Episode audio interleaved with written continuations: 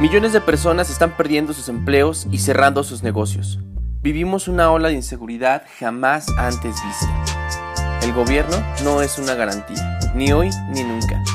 Mi nombre es Jaciel Flores y en este episodio voy a hablarte de los tres errores más comunes que hacen que los emprendedores renuncien antes de ser exitosos.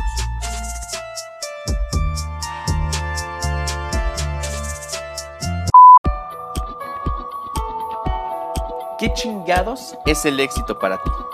La palabra éxito proviene del latín exire, que significa salida o resultado.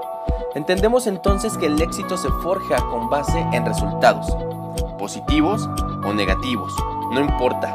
Lo que debes entender es que para llegar a la cima no haces lo que los demás hacen. Debes estar dispuesto a hacer lo que los demás no están dispuestos a hacer. Al adoptar esta mentalidad, entonces los resultados que obtengas serán más positivos que negativos. Sin embargo, no debes resistir del todo el resultado negativo, ya que solo si fallamos aprenderemos. Habiendo dicho esto, es momento de conocer los errores más comunes que cometen los emprendedores. Y aquí podríamos decir que ocurren dos cosas. O aprendes de tu propia experiencia o aprendes de las experiencias ajenas. Y ya sé que estás pensando que nadie experimenta en cabeza ajena. Pero ese dicho está completamente errado. Solo funciona para justificar la mala toma de decisiones o la falta de estas.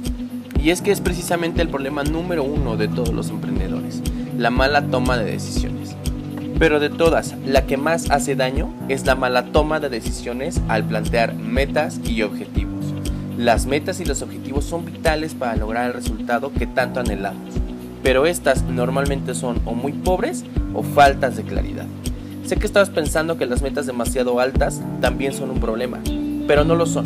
El verdadero problema es que siempre subestiman severamente cuánto esfuerzo va a tomar alcanzar cualquier meta y objetivo. En términos de esfuerzo, personas, dinero, tiempo, energía, etc.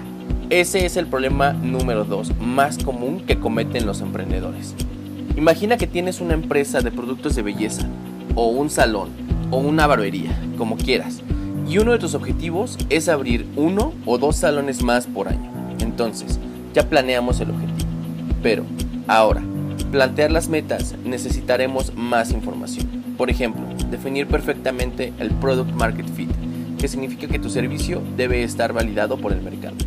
También debemos conocer al 100% los números de tu negocio, es decir, costos, el valor de los activos fijos, el valor de tus mercancías, y la utilidad que éstas te brindan. Entonces, podemos empezar a trazar metas para lograr un objetivo. Por ejemplo, aumentar las citas en un 10% cada mes durante el año.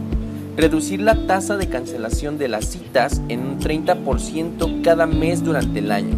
O incrementar la venta de productos 50% cada mes durante el año.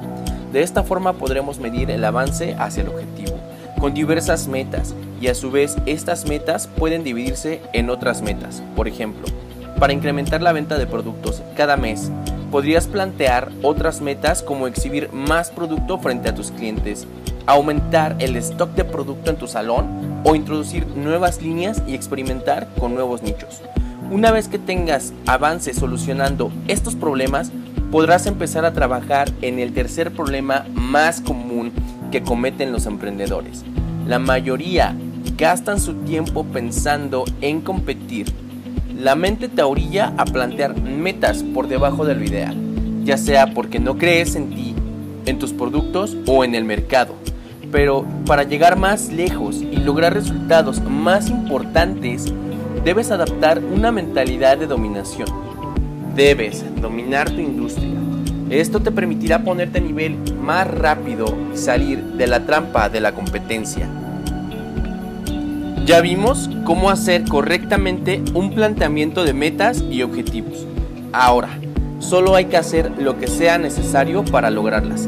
Definitivamente no puedes actuar de la misma forma que antes. La clave para dominar es la actividad. Incrementa tu actividad. Puedes hacerlo gradualmente, pero tardarás más en lograr tu objetivo. Mi nombre es Jaciel Flores y espero sinceramente que pronto estés logrando tus metas y objetivos. Nos vemos en el próximo podcast.